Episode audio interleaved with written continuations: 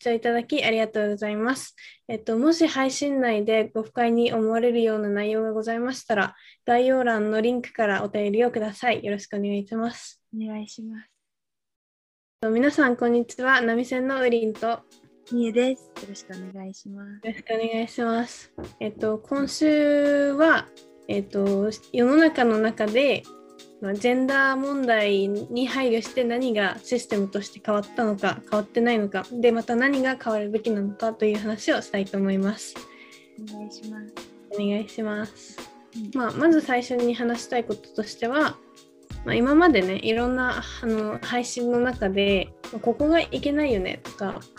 まあ、ここがちょっと良くないよねみたいな話をたくさんしてきたと思うんだけど、まあ、今回はちょっと趣旨を変えて、まあ、日本まあ、基本的に日本の制度の中でジェンダー問題に配慮して何が制度として変わってきたかっていう話をしたいと思います。何かありますか？うん、制度じゃないんだけどなんかこの店のインスタでさ時事問題とかを時々取り上げるようになってからちょっとなんか気にして見てるんだけど、うん、そうするとその時事問題がなかったとしても結構そのジェンダーに関連する記事が増えたなって思って例えば、なんか同性愛のこれはこうでみたいななんかこういう問題があるんですよっていうのをしなんか社会に発信する記事だったり、まあ、もちろんそのオリンピック関連でフェミニズムとかに関連した記事も増えてたりその問題視するっていうことが結構社会的に増えたのかなって思う。なるほどそれもまあいいことだよね。うん、たくさんその影響力のあるメディアがさこうわーって発信することによっていろんな人の目に留まるから、うんまあ、意識が芽生えてきやすいっていうのはあるよね。じゃあ私が思う変わったことを話すんだけど、まあ、まあ、私が思うっていうか、まあ、いろいろメディアから知ったことなんだけど飛行機のアナウンスで今まではこうレディースジェントルマンみたいな放送があったらしいんだけど、まあ、それがなくなって、まあ、ご乗車中の皆さんとかオールパッセンジャーズとかっていう感じになったらしくて、まあ、確かにレディースジェントルマンだけだとこう外れる人が出てくる。レディースじゃないしジェントルマンじゃないみたいな人が出てくるからまあ全員を指すのにそういう性別とかはいらないよねっていうことで変えたんだと思うけどそ,、まあ、それはすごい理にかなってるっていうか、うんうんうん、いいかなと思います。そうだよね、なんかさそれに関連してそのレディーズジェントルマンボーイズガールズっていうなんかフレーズあるじゃん。うんうんうん、でもなんかその変わってるところテーマパークとかで変わってるところもあるのかなって思うんだけどなんかその小さい時からこの2つしかないよっていうのを植え付けないでこう育っていく世代があるのかなと思ってそれはなんかいいしなんかその世代が大きくなった時にどう社会が変化してるのかっていうのはすごい気になるな。確かに。小さい頃からの教育って大事だよね。私た、うん、私だけかもしれないけど、まあ、小さい頃幼稚園がねなんかランドセルみたいなちっちゃいランドセル型のバッグみたいな感じだったの、うん、なんかそれがなんか男の子は黒女の子は赤みたいなちゃんと決まっててまあね幼稚園児だからそんなになんか性別のこととか考えてないけど、まあ、大人が付与したそういう性別の記号みたいなのを、まあ、持たされてたっていうことだから必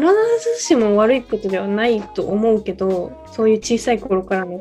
なんていうの無意識の区別みたいのが生まれちゃうかもしれないなと思った。うんその学校とか子供に関連してなんかできた変化で私も結構ニュースで見てびっくりしたんだけど小学校とか幼稚園とかで何々ちゃんとか何々くんって呼ぶのがなんか禁止に近くなって、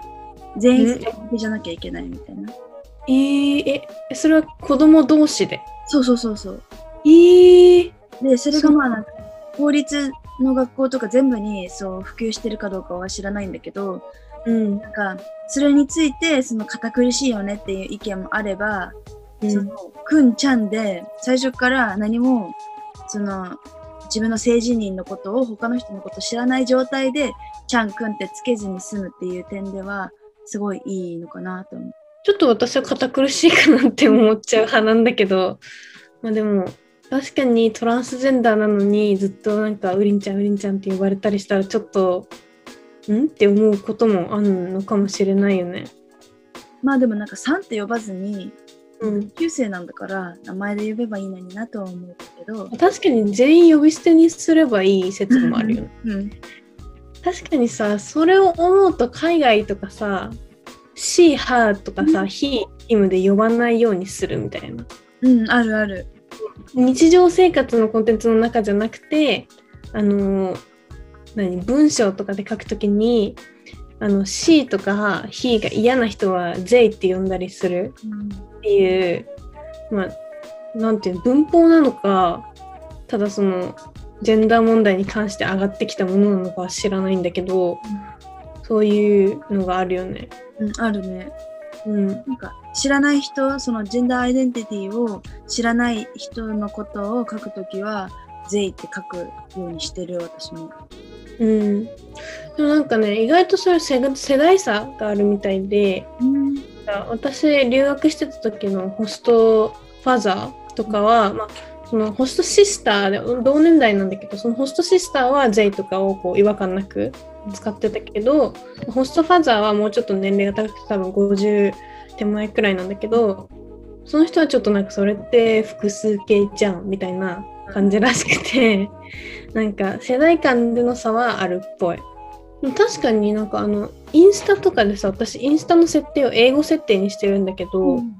なんか一人の一つのアカウントとかでもなんかこっちがまあインスタはさジェンダーは分かんないじゃんアカウントだけじゃ。そういう時になんかゼムとかゼイとかって使われてるなって思うから、うん、意外とフォーマルな使われ方もしてるんだなって最近思った。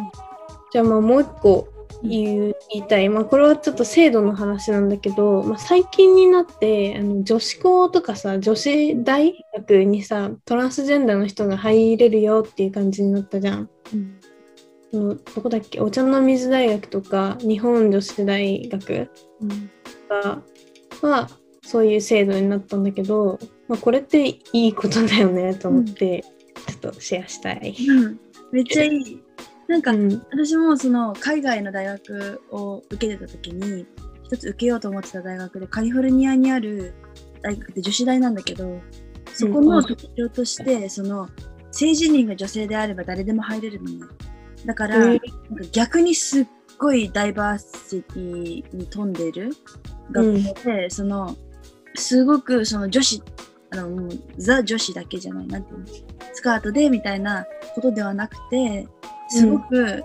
なんかダイバースな学校だっていうのが売りなの。へえ。だけど従来の私たちが思う女子大とは全然違うので行きたいなと、うん、面白い。それになりつつあるよね。えー、それいいね。なんか私、中高ずっと女子校で、まあ、女子大がついてるところだったんだけど、私はその女子大には行かなかったけど、ま、なんかその内部の実態として、その女子校で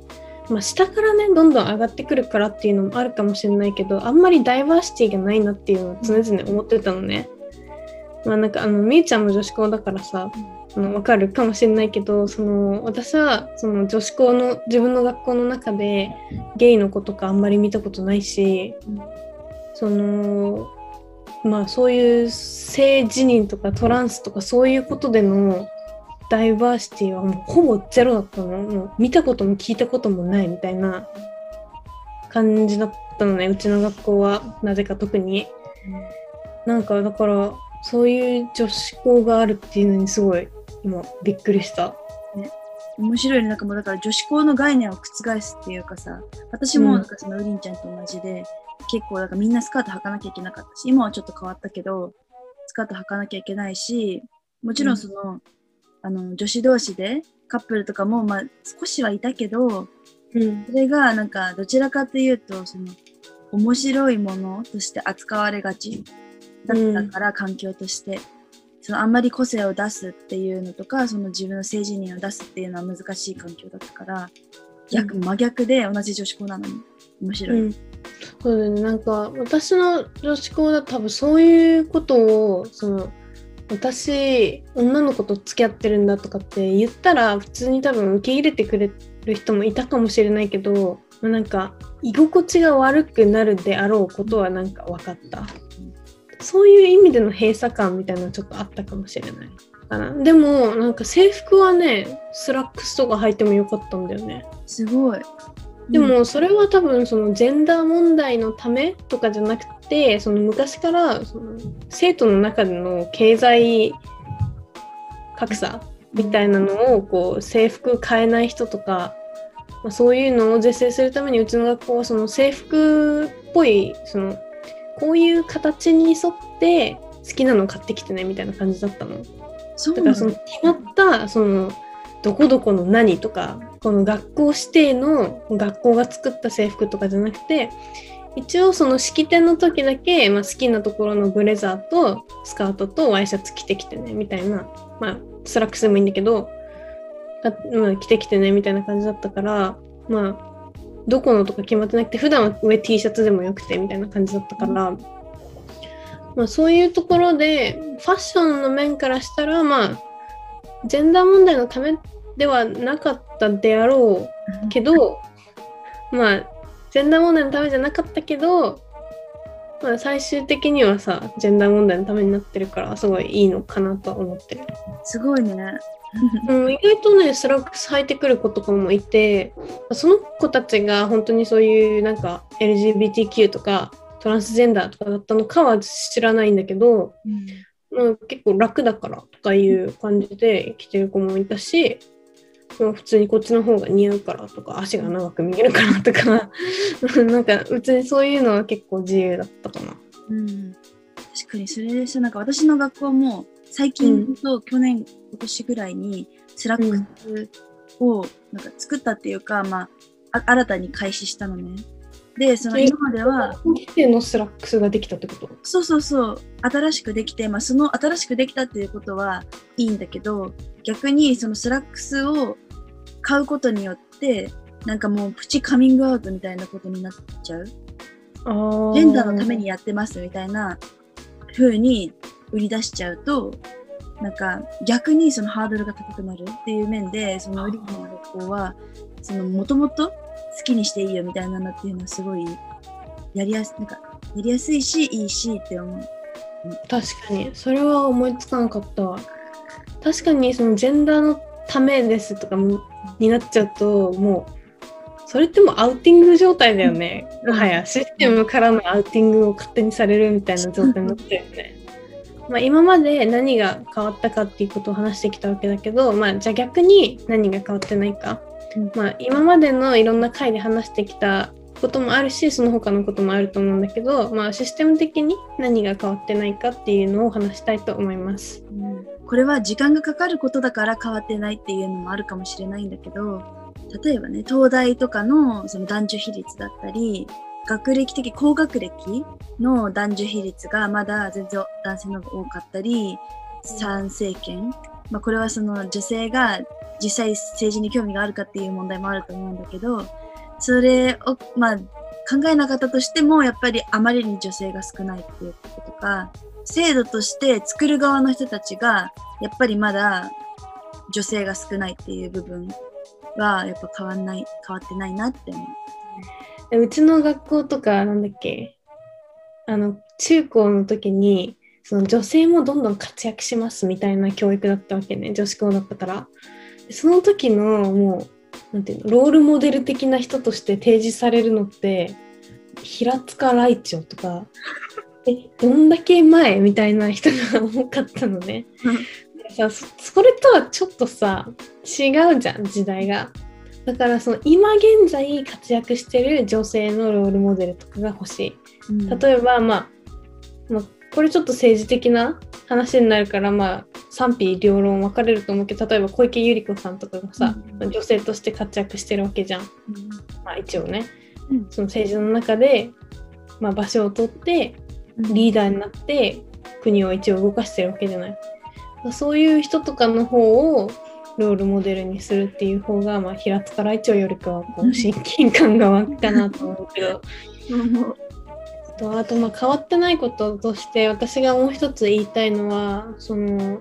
同性婚の制度がまだちゃんとしてないってこと。でなんか今例えば世田谷区とか渋谷区とかでは同性パートナーシップっていうのがあってあの一応同性同士でもその結婚とは違うんだけどパートナーとして認められるっていう制度は一応あるわけじゃん。だけどそれってちゃんとした結婚とは違ってその遺産相続ができないとか、うん、いろんな問題をこうねはらんでるわけ。うん、それをちゃんと結婚と同じようにした方がしかもそんななんか地域限定とかじゃなくて、うん、全国でやってほしいところではある。うん、なんかそれにその同性婚を OK っていうか認めるのの害がもう本当正直本当に見つからなくて、うん、なんかもちろんその結婚っていう制度自体に反対だっていう人もいるしその同性婚を認める、うん、認めてほしいわけじゃないっていう人もいると思うんだけどその法令っていうか何て言うんだろう。法律上その遺産相続だったり実際に家族を育みたいっていう時に例えば養子を受けなんか養子をにもらいにくいとかその実際の結婚じゃないからっていうのとかなんかいろんな問題があるじゃんその結婚してないっていうことに事実婚を選ぶ人はなんかまあそれはそれでいいんだけどだからその認めるっていうことは害ないしなんで早くやらないんだろうってすごい不思議に思う。まあそうだね。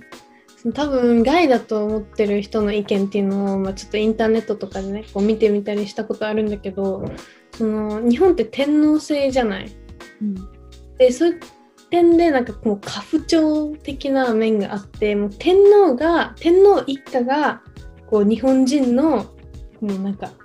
決まった形っていうのを何て言うの習うべき形みたいな感じになってるらしくてそれはすごい保守的な人の話だと思うんだけど、その形から外れるっていうのが、まあ、許せないっていう意見もあるみたい。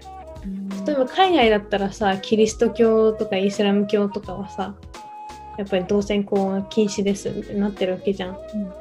でも日本はそうじゃないのになんでかっていうとやっぱその天皇家の存在とかもあるみたい。まあ、それだけが理由じゃないと思うけど。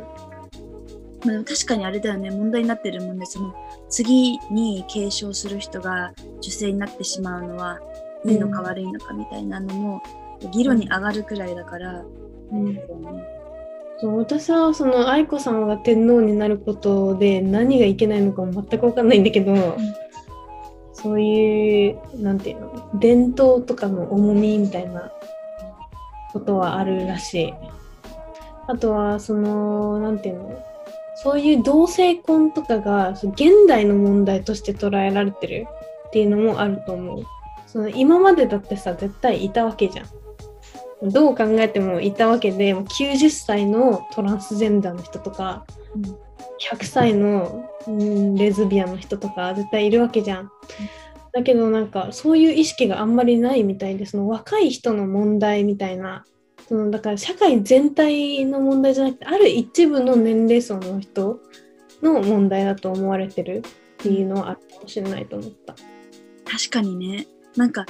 一回見たなんか投稿ですごい私も結構現代の問題として捉えてるんだなって思ったのがなんか、うん、自分がバイセクシャルだっていうことを親にカミングアウトしたっていう話でなんかお母さんにカミングアウトした人がいてそしたらすごい緊張してたんだって。で、お母さんに言ったら、うん、いや、私もバイだよ、だから大丈夫みたいな感じで言われたらしくて、